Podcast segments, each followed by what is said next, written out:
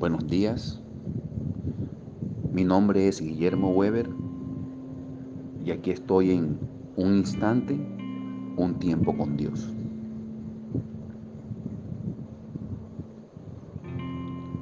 He titulado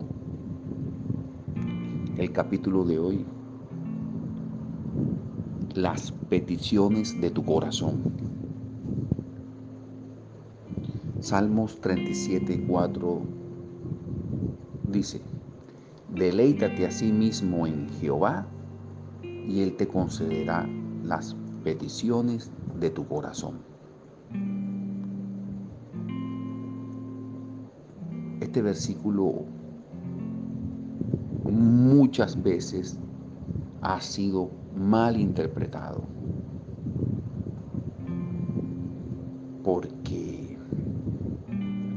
Muchas personas lo han tomado como que yo me deleito, yo me gozo en Dios, digo que lo amo, que lo necesito y Él me va a conceder lo que yo quiera. Por eso es bueno, recomendable y necesario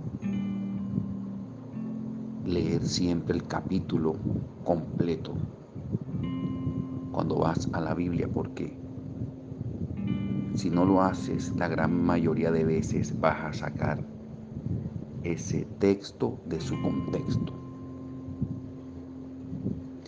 Cuando uno va al Salmo 37 y lo medita, bueno, obviamente antes has tenido que leerlo y estudiarlo para entenderlo y después meditar en él, se da cuenta uno que empieza el 37.1, no te impacientes Qué sabio es Dios, qué lindo es Dios, cómo sabe el estado en el que andamos siempre, que si Él dice no te impacientes es porque estamos impacientes. Y Él te dice, no lo hagas, no te impacientes, que es lo contrario, ten paciencia, cosa que lastimosamente no nos gusta. Nuestros deseos lo que nosotros queremos impacta cada aspecto de nuestra vida, de nuestra salud, impacta el cómo pasamos el tiempo, impacta nuestras relaciones con personas y hasta con el mismo Dios. Deseamos seguridad económica, tenemos muchas peticiones, a veces son buenas y otras no tan buenas. Pero yo quiero que hagamos énfasis antes de yo explicar cómo varios versículos de ese capítulo, en el 1, en el 7, en el 8, Dios dice, no te impacientes, no te alteres, no te excites.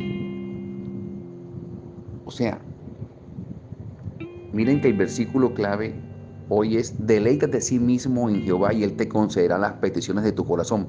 Pero qué contradictorio, qué paradójico que Él mismo diga en este capítulo, no te impacientes, no te alteres. ¿Por qué? Porque deleitarse en Dios no es tan sencillo como nosotros creemos. Seamos sinceros, analicemos nuestras vidas y hagámonos esta pregunta. ¿Nos deleitamos en Dios así como lo hacemos con nuestra pareja? ¿Cómo así? Pasamos tiempo con Dios ¿Nos agrada la palabra de Dios? ¿Obedecemos sus mandatos? Es un placer seguirlo, escucharlo sinceramente. ¿Te deleitas en lo que Él te dice? Tú te deleitas cuando Dios te dice en la Biblia, no forniques, no te emborraches, no robes, no eches mentira, donde nosotros sabemos que mucha gente todavía anda en unión libre, cuando sabemos que muchas personas todavía se toman sus traguitos, cuando sabemos que muchas personas dicen las famosas y mentirosas, valga la redundancia, mentiras piadosas. Eso no le agrada a Dios. Entonces ahí no hay un deleite. Te están te estás deleitando tú, pero no te estás deleitando en Dios.